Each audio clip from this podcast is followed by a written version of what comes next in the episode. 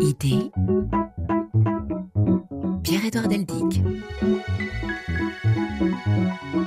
Bonjour, dans ce nouveau numéro du magazine Idée, nous allons nous projeter dans l'océan Indien du côté de l'île Maurice. Et nous allons parler des îles Chagos et de la dernière colonie pour reprendre le titre du livre de notre invité Philippe Sands qui est à la fois une enquête historique, un essai sur le droit international et un témoignage humain. Rappelons que dans les années 60, la Grande-Bretagne a séparé l'île de Diego Garcia, devenue une base américaine, et les 54 autres îles des Chagos de la jeune République de Maurice indépendante en 1968. Les Chagossiens ont alors été expulsés. Nous allons parler de cette question avec Philippe Sands, qui, comme représentant de l'île Maurice à la Cour internationale de justice de la Haye, lutte pour réparer cette injustice. Voici donc un nouveau numéro du magazine Idée, un magazine que vous pouvez télécharger sur le site de la radio et votre plateforme numérique préférée.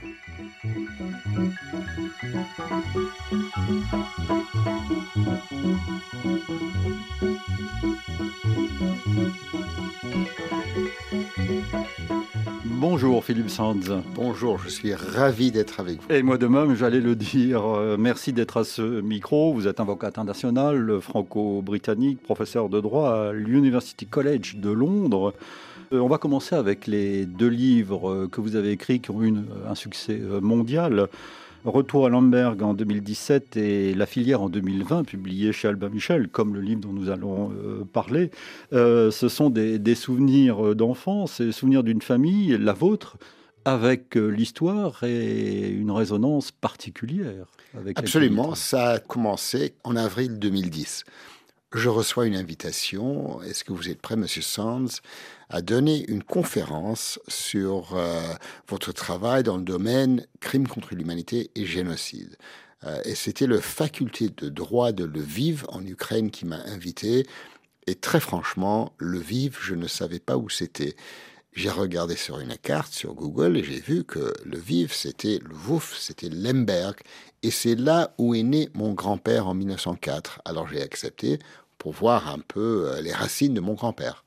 C'est une histoire euh, formidable, d'ailleurs, ce qui vous incite aujourd'hui à, travailler sur les conséquences de la guerre en Ukraine, sur le plan euh, juridique et humanitaire. Absolument, parce que j'ai découvert entièrement par accident que les origines de ces deux concepts en droit international, crime contre l'humanité qui vise la protection des individus et génocide qui vise la protection des groupes, euh, des origines viennent de cette ville de Lviv en Ukraine, à l'université, où deux hommes, Hersch Lauterbach et Raphaël Lemkin, étaient des étudiants, et c'est là où ils ont formé euh, leurs idées. Et, en effet, de nos jours, en ce qui se passe aujourd'hui en Ukraine, je sais que le président, M. Zelensky, le ministre des Affaires étrangères, M. Kouleba, sont fortement attachés au droit, à l'idée que leur pays est la source des origines de ces crimes internationaux. Ça leur informe fortement. Alors vous, le, juriste international, le combattant des droits de l'homme, je vous qualifie ainsi, euh, Philippe Sands, euh, vous avez écrit en 2005 un, essai sur euh, l'Irak, la guerre en Irak. C'était un monde sans droit en français, Lawless World en anglais. Et c'est à partir de là que Maurice a fait appel à vos compétences et à votre engagement.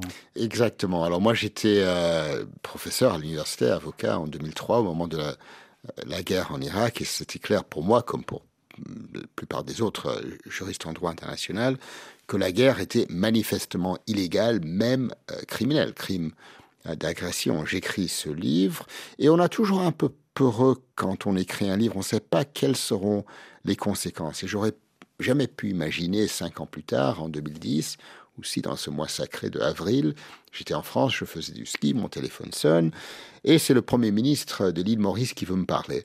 Euh, il me parle d'un lieu que j'avais peut-être entendu un peu, qui s'appelle Chagos. il m'a décrit, comme vous avez décrit, que ça faisait une fois partie du colonie britannique et avant ça française euh, de l'île Maurice, que ça a été coupé en 1965 est-ce que j'étais prêt à aider euh, le Maurice à récupérer ces îles euh, en droit? Et je me suis jeté dans le dossier et on a commencé euh, en 2010. À un certain moment, le Premier ministre m'a dit, vous savez pourquoi Philippe je vous ai pris comme mon conseil? J'ai dit non, je ne sais pas, je suis prof à l'université, je suis avocat. Il m'a dit c'est parce que vous êtes prêt à plaider contre votre propre pays. J'ai lu votre livre Lawless World et ça m'a inspiré de vous choisir. Alors il faut rappeler, euh, Philippe Sands, où se trouvent les îles euh, Chagos, l'archipel des Chagos. Euh, là, nous sommes en plein océan Indien, allez, on va dire en haut à droite par rapport à Maurice.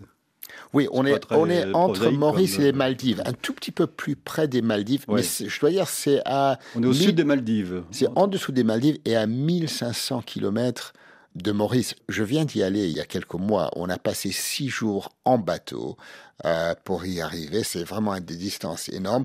Il y a beaucoup de gens qui sont très surpris que euh, ces îles de Chagos sont désignées comme étant en Afrique. Mais leur Maurice, pour des raisons géopolitiques, est traité comme un pays africain.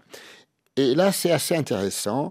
Euh, les frontières entre le Chagos et le pays le plus proche, les Maldives, c'est une frontière entre l'Asie et l'Afrique.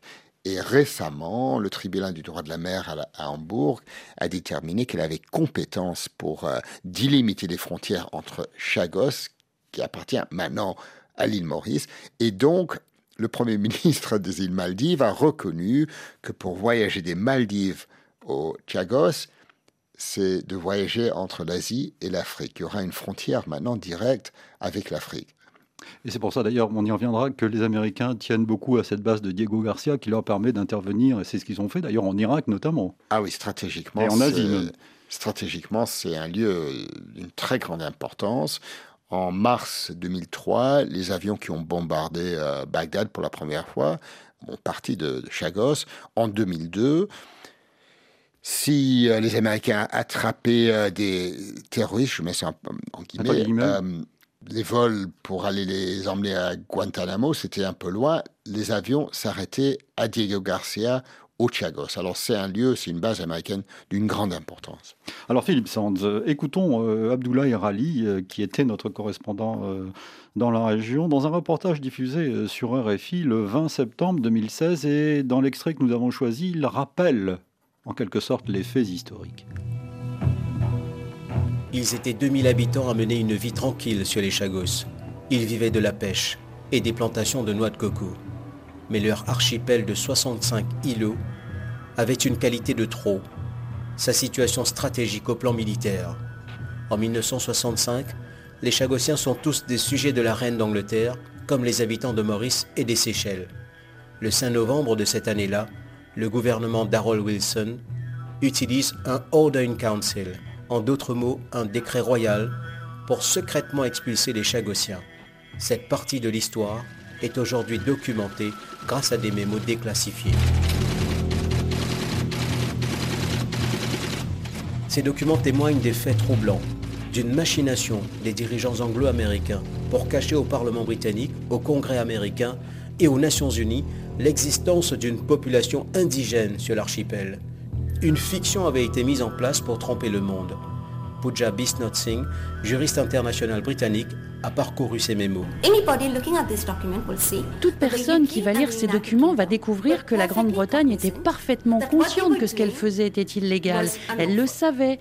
Et vous pouvez voir que les Britanniques s'exprimaient sur le sujet. Mais ils ont inventé une histoire pour éviter les Nations Unies.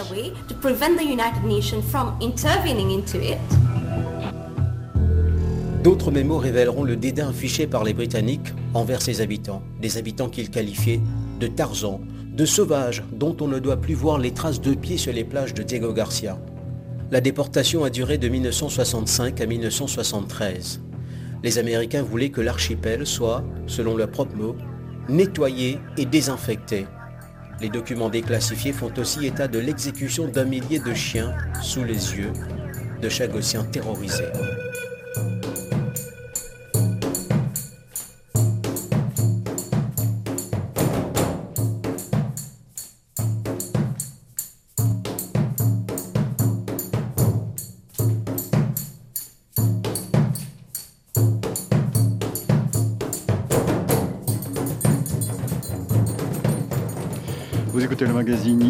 Sommes en compagnie de Philippe Sands qui a écrit La dernière colonie chez Albin Michel et c'est une enquête euh, sur euh, Chagos, sur, sur, ce dossier, sur le plan politique, sur le plan juridique et sur le plan humain. J'allais dire surtout sur le plan humain, euh, Philippe Sands.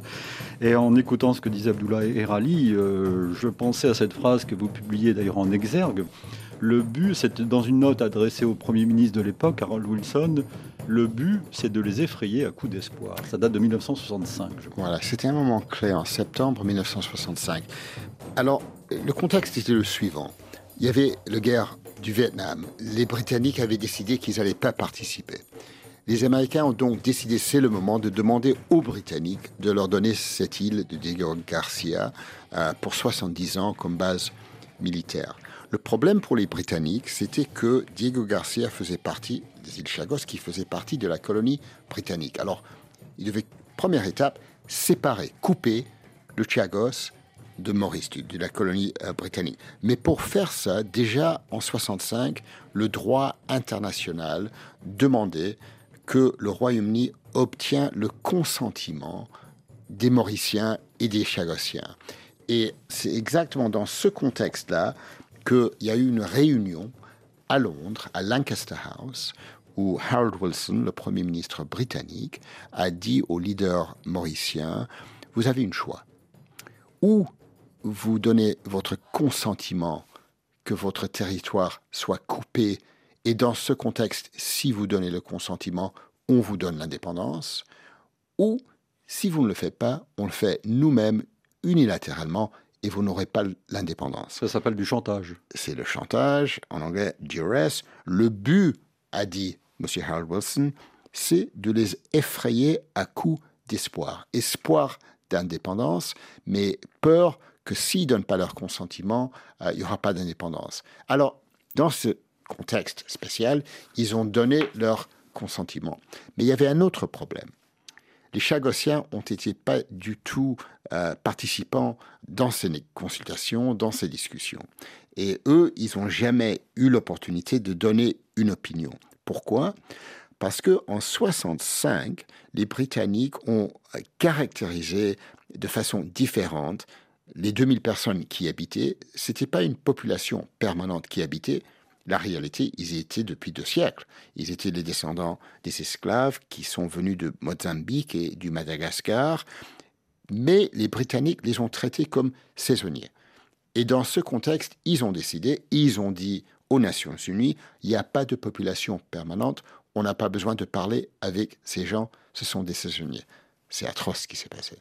Alors les Nations Unies vont jouer un grand rôle dans ce dossier des Chagos, que vous expliquez remarquablement bien dans ce livre, Philippe Sands. Euh, et vous partez euh, notamment de la fameuse déclaration de 1960, la résolution 1514, euh, qui affirme l'autodétermination des peuples. Et c'est là-dessus que beaucoup de choses vont reposer. Qui affirme l'autodétermination de la population, mais aussi le principe d'intégrité territoriale. Quand un État colonisateur donne l'indépendance à une de ses colonies, il n'a pas le droit de couper une partie et de garder.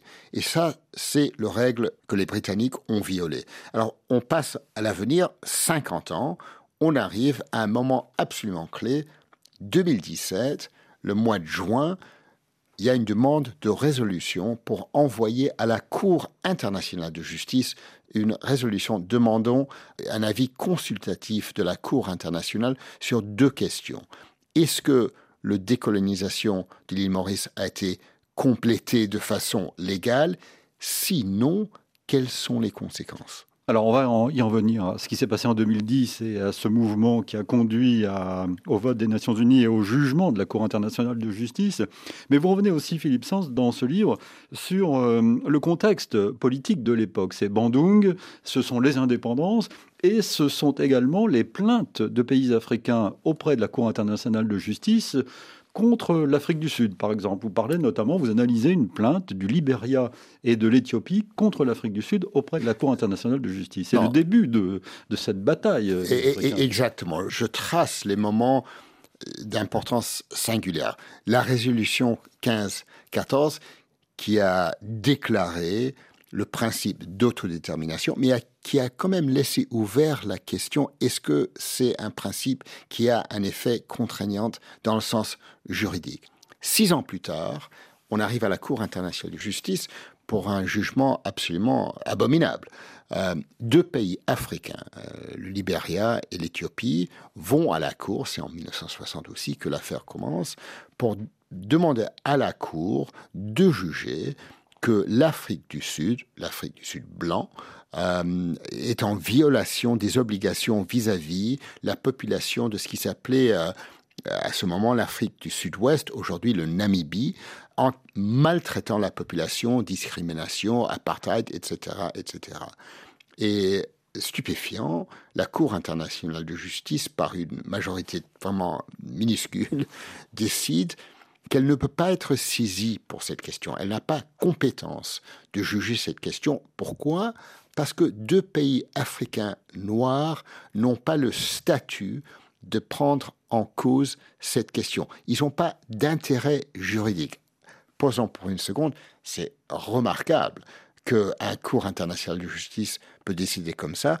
Conséquence, c'est l'Afrique du Sud qui a gagné, mais la Cour internationale de justice qui a perdu. Et je peux vous dire, jusqu'à ces jours-là, 2022, je suis en contact avec eux. L'Éthiopie, qui était un des deux pays qui a perdu cette affaire, refuse toute relation avec la Cour internationale de justice. Ils ont décidé, les pays d'Afrique, c'est injustice pour les pays blancs. Et ça a créé un problème énorme pour la Cour. Et ça a mis 25 ans pour se redresser. Alors, je, le disais, votre livre est aussi une réflexion, une analyse du droit international, en quelque sorte, notamment sur la façon avec laquelle le droit international se fabrique, tout simplement. Ben, le droit international se fabrique, bien sûr, d'abord par les États, mais les États, c'est quand même euh, constitué par les êtres humains.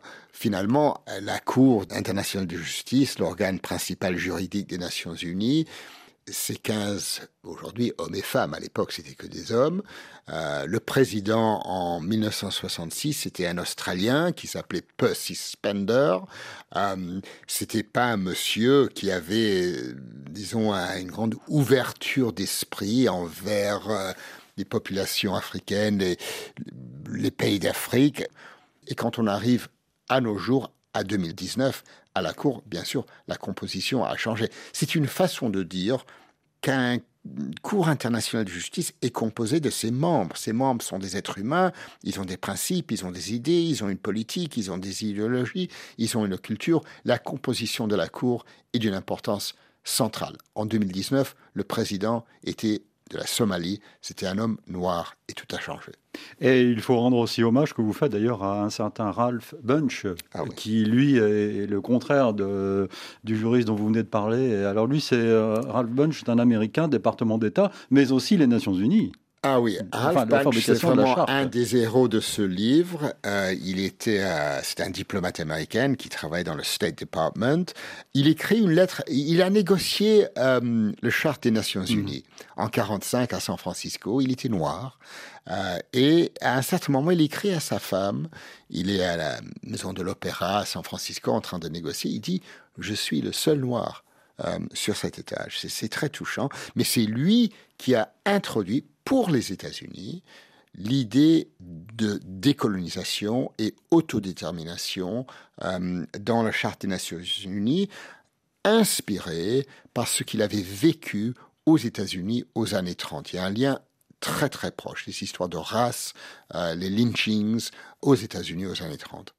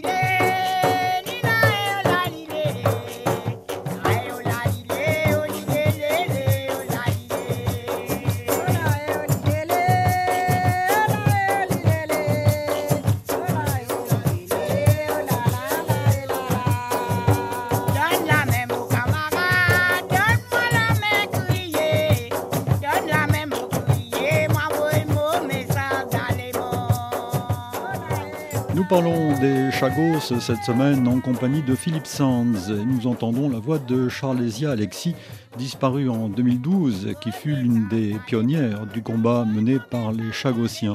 Cette chanson Pays natal raconte la douleur du déracinement et la précarité dans laquelle les exilés des Chagos vécurent à partir de 1967 à l'île Maurice. Philippe Sands, après ce témoignage chanté, je vous propose d'écouter deux autres représentantes de ce combat des Chagossiens, deux autres femmes. Euh, d'abord Rita Bancou, euh, qui est la mère d'Olivier, on dira qui est Olivier Bancou euh, dans un instant. C'est un témoignage qui date de 2006. Il faut signaler que Rita Bancou est décédée en 2016, donc elle n'a jamais revu sa terre. Écoutons-la. J'ai tout laissé au Chagos. J'ai apporté seulement ma paillasse, des oreillers pour mes enfants, c'est tout, et un peu de sucre. Tout est resté là-bas, abandonné. J'étais venu faire soigner mon enfant en 1968. Je ne savais pas que les îles étaient déjà vendues. Mon bébé est mort à Maurice. Je voulais rentrer. C'est à ce moment-là que j'ai appris que le pays avait été vendu. Mais je me trouvais encore sur cette terre quand elle a été vendue. Sur l'île, si vous ne travaillez pas, c'est que vous êtes paresseux. Mais ici, on n'a pas de boulot. Vous savez ce que j'ai dû faire pour nourrir mes enfants? J'ai fouillé les poubelles. J'attendais que personne ne me regarde pour sortir du pain rassis des poubelles. Je ne peux pas l'oublier, ça, même si j'ai obtenu le passeport britannique. J'ai beaucoup souffert, c'était un martyr, et nous souffrons encore. Bien passe martyr, et nous encore souffrir. montrez-moi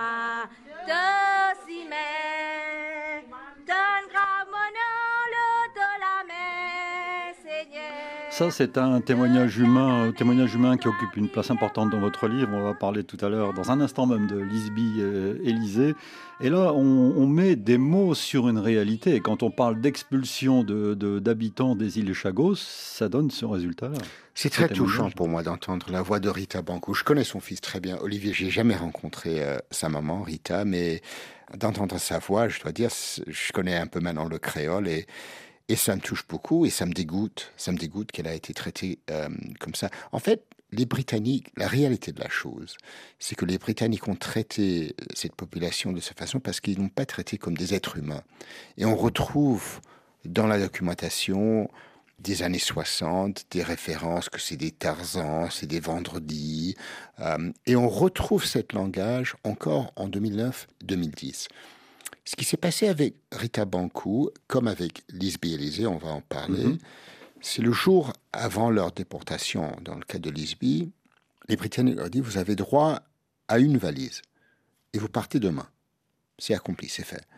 Et ça, ça m'a fortement touché. On a parlé au début de, de, mon autre livre, Retour à Lemberg. Et je décris dans Retour à Lemberg, il y a un moment en juillet 42, quand mes deux arrière-grand-mères, qui, qui de Vienne euh, arrivent à la même situation. Les Allemands leur disent euh, Vous partez demain, une valise.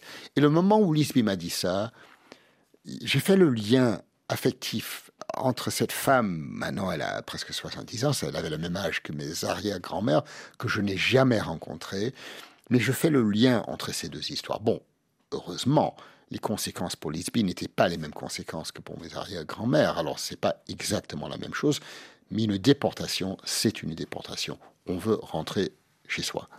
Alors écoutons justement euh, Lisby Élysée, vous nous direz pourquoi elle est si importante pour vous, elle est au cœur du livre. Euh, écoutons la, voix d'une femme euh, que vous connaissez donc. En 2018, la date n'est pas choisie au hasard. Je m'appelle Lisby Élysée. Bonne le 24 juillet 1953 dans Pérouse-Banus. Mon papa né dans îles. Mon maman né dans Pérouse Banus. Mon grande famille aussi est née là-bas. Je fais partie de la délégation mauricienne. Je peux raconter toutes mes souffrances depuis que je déraciné le Mosile Paradis. Nous comptons que la Cour internationale. Alors, ça, c'est la voix de, de Madame Élisée. Pourquoi est-elle au cœur de votre livre, Philippe Saint Ces mots sont le début d'un témoignage qu'elle a donné à la Cour internationale de justice début septembre 2018. Elle faisait partie, comme elle a dit, de la délégation mauricienne. Elle parlait aux 14 juges. Elle a fait un témoignage de 3 minutes 47 secondes et c'était un effet dramatique qui a complètement transformé cette affaire. les juges devaient décider si oui ou non le principe d'autodétermination que devait le Royaume-Uni à l'île Maurice avait été respecté. Et finalement, comme on le sait, la Cour a décidé non. Et pour moi, d'une grande partie, c'est le témoignage de Lisby Élysée qui a été absolument clé. Quand on a préparé le procès, euh, c'était 2017-2018, nous, les juristes, le Premier ministre de l'île Maurice, tout le monde qui a participé dans la préparation de l'affaire, on était convaincus de une chose. C'était d'une importance centrale que les juges entendent la voix des Chagossiens et Chagossiennes. Pourquoi? Parce qu'en 65, ils n'avaient pas de voix. Personne ne les a consultés. D'aller à la cour et de parler de cette histoire sans leur donner l'opportunité de s'adresser aux juges, c'était complètement inacceptable. Et c'est la même raison pour laquelle ce livre, La dernière colonie, est le premier de mes livres qui paraît d'abord en français. Pourquoi? Madame Élisée euh, ne parle pas l'anglais. Elle comprend le français, elle parle le créole, c'est une femme qui ne peut ni écrire ni lire. Hein. C'est une femme remarquable, d'une grande intelligence, d'une grande dignité, qui était participant dans cette affaire. C'est pas une victime, c'est quelqu'un qui a contribué, dirigé euh, la direction de cette affaire avec son neveu euh, Olivier Bancou, le, fils de, Rita, qui est pas juriste mais électricien, aussi un homme absolument remarquable. et on était clair qu'il devait parler, il devait adresser la cour, et finalement, c'est Lisby Élysée qu'on a choisi parce que c'est une raconteuse fabuleuse. J'adore ce personnage. Je la connais maintenant très très bien. On est devenus très amis. Et vous en faites une magnifique description dans ce livre, Philippe Sands. Alors, que s'est-il passé pour qu'on comprenne bien euh, Dès l'instant où vous avez été choisi, euh, sollicité par Maurice, pour commencer ce combat euh, juridique, un véritable combat, on peut pas utiliser le mot, afin de ramener vraiment les îles Chagos euh, à Maurice, euh, indépendante, il faut le rappeler, en 1968. Comment avez-vous fait? C'était un combat, mais c'était aussi une histoire euh, David et Goliath, parce qu'on avait d'un côté l'île Maurice, population à million, petit pays africain, euh, qui se gère très bien, je dois dire, euh, mais indépendant donc depuis le 12 mars 1950 ans, contre de l'autre côté le Royaume-Uni et, les, États-Unis. Alors là, bon, au niveau politique et économique, c'est pas équilibré. Mais avec le droit, les choses sont un peu plus équilibrées. C'est ça qui est passionnant. Et on a commencé, on pouvait pas aller à la Cour internationale de justice parce que on pensait qu'on n'avait pas la majorité à la Cour à ce moment-là, à, l'Assemblée générale, pour voter une euh, résolution qui demandait un avis consultatif. Alors on commence au tribunal international de droit de la mer à Hambourg. Et on obtient. ça, c'est intéressant. C'est-à-dire que vous êtes passé par les conventions sur le droit de la mer. Oui, pour, euh, parce qu'on n'avait pas accès à la haie. Alors on est parti à Hambourg et on a eu un succès partiel.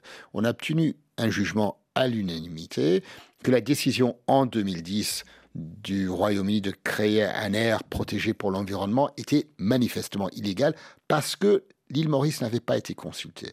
Mais le tribunal, en 2015, a jugé que euh, néanmoins, elle n'avait pas compétence, c'était un peu euh, l'affaire Namibie, euh, de siéger sur la question de qui était souverain sur les îles. C'était droit de le mer, ils avaient compétence sur la mer, pas sur les îles, pas sur le territoire. Mais ce jugement a été seulement 3 à 2. Et il y avait deux voix dissidentes. Un Allemand et un Tanzanien qui ont dit non, on a compétence et ces îles appartiennent à Maurice. C'était manifestement illégal.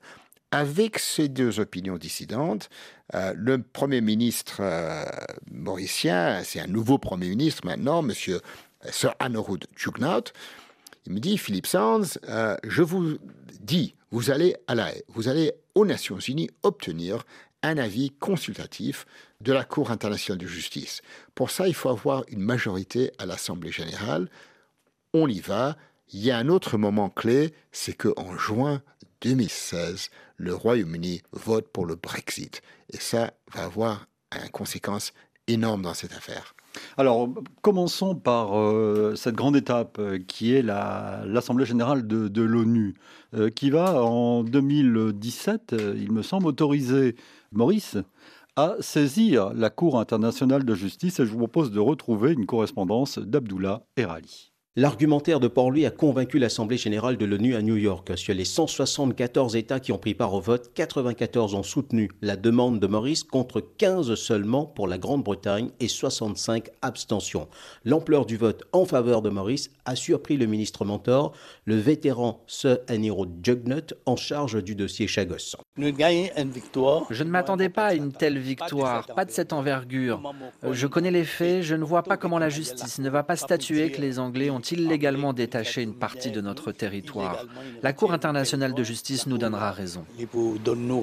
Seul survivant des conférences londoniennes de 1965 en vue de l'indépendance de Maurice, ce Eniro Jugnut s'est posé à la tribune de l'ONU en témoin de l'histoire. Il a raconté comment l'archipel des Chagos faisait partie du territoire mauricien, comment les Britanniques vont le détacher à la veille de l'indépendance et le vider de ses habitants un discours qui a suscité une forte adhésion, surtout de l'Afrique. L'Afrique que ce Aniro Jugnut a remercié lors d'une déclaration à l'Assemblée nationale à Port-Louis. Avec votre permission, Madame la Présidente, je voudrais exprimer ma profonde appréciation envers nos frères et sœurs africains pour leur soutien sans faille à cette cause noble et juste. Maurice ne souhaite pas cependant le démantèlement de la base américaine. Il veut juste que Londres s'engage à lui rétrocéder les Chagos.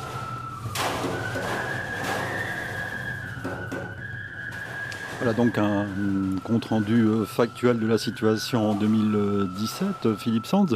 Une question, est-ce que, vous l'abordez dans, le livre euh, Entre les lignes, quelle est la position exacte des Américains par rapport à ces îles Chagos? Eux, on a bien compris que leur préoccupation c'est Diego Garcia, leur île, mais est-ce qu'ils soutenaient ce projet d'expulsion des, habitants sur l'ensemble de, de l'archipel des 54 euh, autres euh, îles?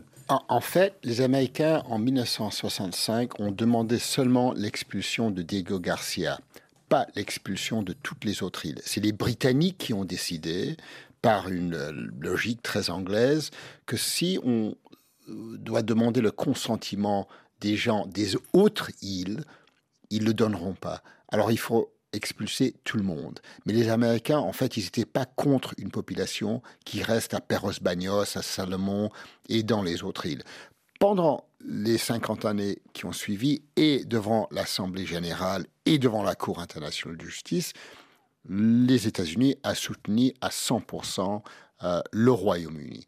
Et donc, euh, ils sont absolument complices dans cette affaire. Mais je veux mettre un accent, et vous avez euh, soulevé ça, et votre correspondant aussi, et j'ai écouté avec beaucoup d'appréciation ces mots. C'est la première fois dans l'histoire des Nations Unies tous les pays africains aux Nations Unies ont voté ensemble. C'est la première fois. Il y a une solidarité totale. C'est un moment clé dans la justice internationale, dans le droit international, dans la vie de cette organisation, que ce n'était pas une affaire Maurice contre le Royaume-Uni et les États-Unis, c'était l'Afrique contre le Royaume-Uni et les États-Unis. Et ça, c'est devenu très important à la Cour internationale de justice euh, un an et demi plus tard, quand tout le monde a plaidé, parce que l'Union africaine a participé elle-même en parlant pour la totalité du continent c'est la première fois. Alors justement, euh, Philippe, euh, écoutons une correspondance cette fois de l'AE de Stéphanie Mopa après la décision de la Cour internationale de justice. On ne l'a pas dit, mais il faut le, préciser quand même. La Cour internationale de justice, c'est un des organes des Nations Unies chargé au nom des Nations Unies de dire la loi. Hein. il faut le préciser. Correspondance qui date du 25 février 2019. La séparation des Chagos est illicite, elle est contraire au droit des peuples à l'autodétermination. En conséquence, Londres doit donc cesser d'administrer cet archipel dans les plus brefs délais. Trois ans avant son indépendance, Maurice avait accepté de laisser les Chagos sous administration britannique au prix de 4 millions de livres. Mais la Cour internationale de justice estime que le gouvernement mauricien était toujours sous administration britannique et n'a donc pu se prononcer librement. Quelques minutes après l'audience, Olivier Bancoul, président du groupe de réfugiés des Chagos, exultait voyant avec cette décision un futur retour. Nous irons aux Chagos et personne ne peut nous en empêcher. Et ce que nous avons fait aujourd'hui est si important qu'ils devront respecter la décision car tout le monde est contre eux. Au cours des débats, le Royaume-Uni avait reconnu que les méthodes d'expulsion utilisées à l'époque étaient honteuses et injustes, mais en 2016, Theresa May avait néanmoins reconduit pour 20 ans le bail consenti aux États-Unis pour leur base militaire de Diego Garcia, refusant le retour des Chagossiens. Tout en saluant la victoire, l'ambassadeur de Maurice aux Nations Unies a néanmoins temporisé. Nous avons d'excellentes relations avec le Royaume-Uni et nous avons aussi le même type de relations avec les États-Unis. Et tout au long de cette procédure, nous avons été clairs que ce n'était pas un sujet d'hostilité entre nos pays, que c'est entre deux pays amis et de ce fait, nous espérons que nous serons capables de travailler ensemble. L'avis rendu par la Cour n'implique aucune contrainte pour le Royaume-Uni. Il constitue néanmoins une véritable sanction diplomatique et rebat les cartes dans le conflit opposant Londres à Port-Louis.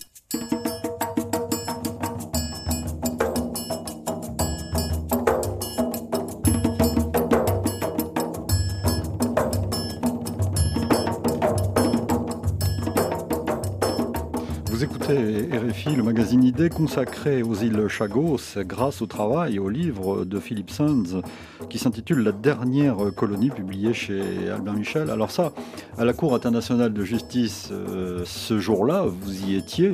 Quelle était l'ambiance? Vous la racontez. Et d'ailleurs, vous êtes avec Lisby et Élysée euh, lors de la proclamation de ce, ah verdict. C'est un des grands moments de ma vie professionnelle. Le juge a parlé plus d'une heure. Vous racontez euh, sa, sa façon de dire les choses et tout le monde était, euh, comme on dit familièrement aujourd'hui en France aujourd'hui, scotché. J'aime bien les coïncidences et ça faisait exactement 64 ans entre euh, la décision de séparer, de couper le Chiagos euh, de l'île Maurice et le président a parlé pour 64 minutes. Euh, je pense pas qu'il a fait ça exprès, mais.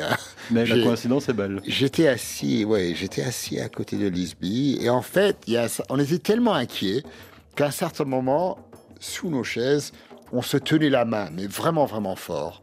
Euh, plus tard, j'ai posé à Lisby la question quand elle est arrivée, comment est-ce qu'elle se sentait? Elle m'a dit qu'elle se sentait inquiète. Les juges sont rentrés, le président a pris sa passe, le président a dit asseyez-vous. Et j'ai demandé à Lisby, est-ce que vous avez regardé le président dans les yeux? Elle m'a dit oui. Et lui, est-ce qu'il t'a regardé dans les yeux? Elle me dit oui. Et comment tu t'es senti à ce moment-là? Elle m'a dit, je me sentais rassuré. Je savais à ce moment-là que tout allait bien se passer, parce que s'il ne m'avait pas regardé dans les yeux, il n'aurait pas fait le jugement qui venait. Alors vous précisez dans le livre euh, la présidence, donc vous parlez de la présidence du juge euh, Abdul Kawi Youssouf, originaire de Somalie, qui avait grandi sous le joug du colonialisme italien, une des administrations coloniales les plus dures et les plus cruelles que l'Afrique ait connues, précisa-t-il. Ben, on avait de la chance, c'était une coïncidence encore une fois. Euh, on avait comme président à la Cour internationale de justice un un être humain remarquable qui connaissait exactement de ce que parlait euh, Lisby Cette histoire, c'était un peu la même histoire. Euh, c'est un très grand juriste. Il était conseil euh, juridique de l'UNESCO pendant plusieurs années. Ici à Paris, il est respecté vraiment par tout le monde. et je pense qu'on a vraiment eu une très grande chance que ça soit lui à la cour grande excitation, grande émotion. C'était un moment dans ma vie professionnelle très clé, mais finalement, c'est pour Lisby, pour Olivier Bancou, vous avez entendu la voix d'Olivier, euh, un moment énorme, un moment de, de, grande joie. Et comme le reportage a dit, les Britanniques, la Cour a dit, les Britanniques doivent partir. Oui, quelle, est justement la, décision euh, prise par la Cour internationale de justice? La décision prise, précise est que en 1965, au moment où euh, le Chagos a été séparé de Maurice, il y avait déjà en existence à ce moment-là un règle de droit international contraignant qui disait vous ne pouvez pas séparer une partie d'un territoire colonial sans le consentement exprès de la population concernée. Et le consentement de la population n'a jamais été obtenu, donc c'est illégal non seulement de ce moment-là où on juge le matière, mais dès le début. C'était illégal en 65, c'est illégal depuis 50 ans. Et ça, c'est le raisonnement de la Cour. Et en effet, c'était à l'unanimité. Aucun des juges, aucun des juges a voté pour les arguments du Royaume-Uni qu'il n'y avait pas de règles contraignantes en 65 comme ça. Un seul juge, l'américaine, a voté contre la compétence de la Cour, mais même elle n'a pas, voté pour le Royaume-Uni sur le fond. Sur le fond. C'était à l'unanimité. donc c'est une décision euh, historique qui a autorisé, donc qui a permis les habitants de revenir. Non, ça serait trop simple. Ça, c'est trop simple, mais c'est en train de se passer. Alors, les Britanniques sont un peu lents à se rendre compte de ce qui s'est passé. C'est le moins qu'on puisse dire, parce qu'en lisant votre livre, à toutes les périodes de, cette histoire, sinistre histoire, les Britanniques ont utilisé des manœuvres dilatoires pour retarder. Euh, ils ont été condamnés à plusieurs reprises par des résolutions de l'Assemblée générale que vous expliquez aussi dans ce livre. Ils s'en sont absolument pas souciés. Ils ont continué à, euh, à, être sur leur ligne de défense. Et il faut se demander pourquoi. Qu'est-ce qui s'est passé après la décision de la Cour internationale de justice en février 2019 Trois mois plus tard, en mai, on arrive de retour à l'Assemblée générale qui vote pour affirmer la décision de la Cour. C'est une résolution prise par le Sénégal, non C'est ça Oui, exactement, euh, au nom de tous les pays africains. Et euh, là, le vote est encore plus grand, 116 pour la résolution. Il faut rappeler qu'il y a 193 États membres euh, aux Nations Unies. Et pour le Royaume-Uni et les États-Unis, seulement 4 pays ont voté contre. L'Australie, l'Hongrie, l'Israël et les Maldives.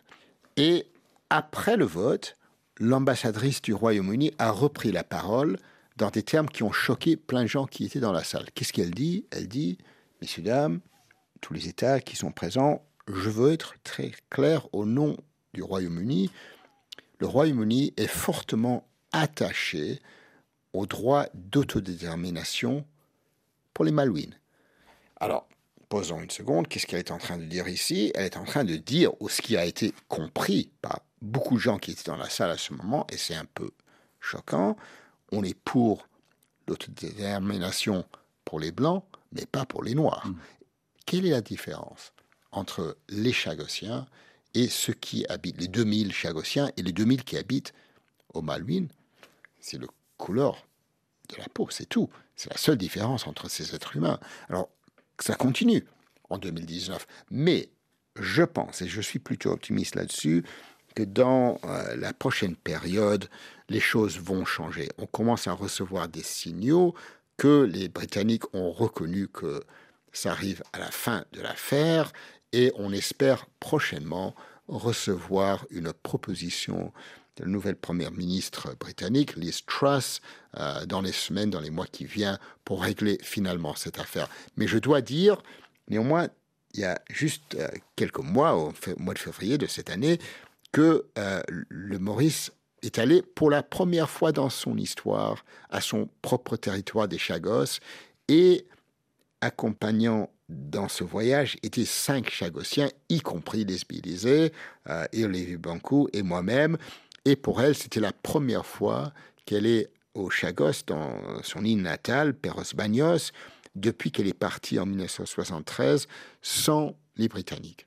Et ça, pour elle, c'était d'une très grande importance. C'était un privilège d'être avec eux. Ce qui veut dire que les habitants de l'archipel n'ont toujours pas pu revenir euh, sur leur île ou aller sur leur île, parce que beaucoup sont, sont morts depuis euh, leur expulsion. Exactement, mais là maintenant, je pense que psychologiquement, ils commencent à se préparer pour la réalité que s'ils veulent retourner, dans les années qui viennent, je pense qu'ils pourront retourner. On ne sait pas exactement quand, mais par exemple, euh, la vie consultative commence à avoir des effets. Les Nations Unies a changé sa carte. Si vous allez sur le site euh, des Nations Unies, ça disait avant territoire euh, demandé par les Britanniques et par l'île Maurice. Maintenant, c'est marqué clairement Chagos île Maurice. Alors, ça change. Une chose est sûre, Philippe Sands, c'est qu'il n'est pas question de déménager la base américaine de Diego Garcia. Non, non. Comme on dit, c'est pas négociable. Non, bon, c'était peut-être négociable, mais euh, une chose qu'il faut dire que... Parce que ça sera peut-être la prochaine étape, non?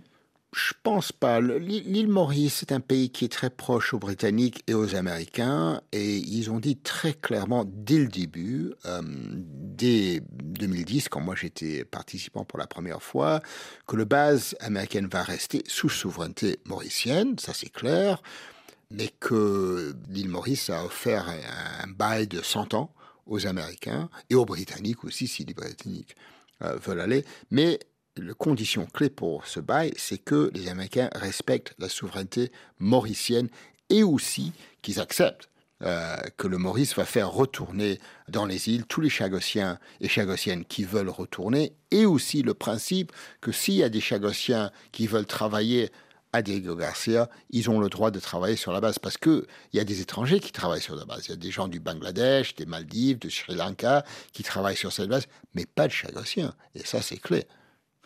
Merci euh, Philippe Sands. Votre livre formidable s'intitule La dernière euh, colonie. Il est publié chez Albert Michel. J'imagine que vous continuez à, vous battre euh, avec les Chagossiens. Bah, on arrive jusqu'à la fin maintenant et Maurice va sûrement très bientôt négocier avec les Américains et les Britanniques pour les conditions de retour.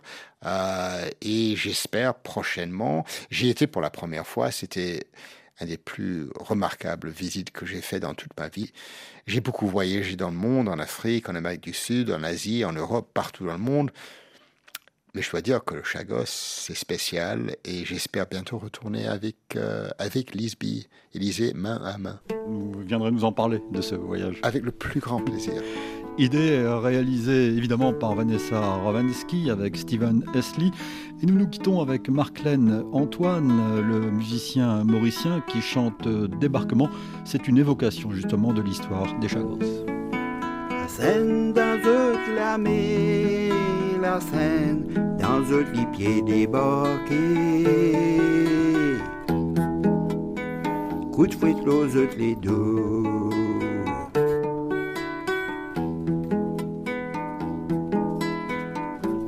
Bakalakil pour Ezabe, baïonné d'azote, les deux ciseaux de gouzé.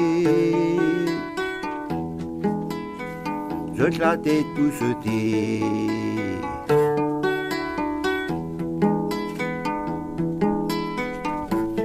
Arrête la côte rivière noire, veille bateau qui passait, maziné.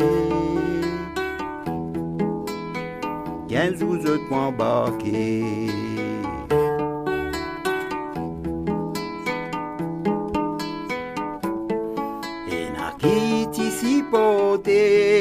et n'a qui t'y révolté, je t'y sauvé. Pour une liberté.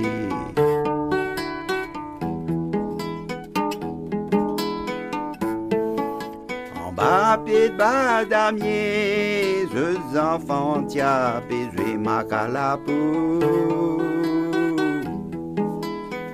Je beau petit bâté.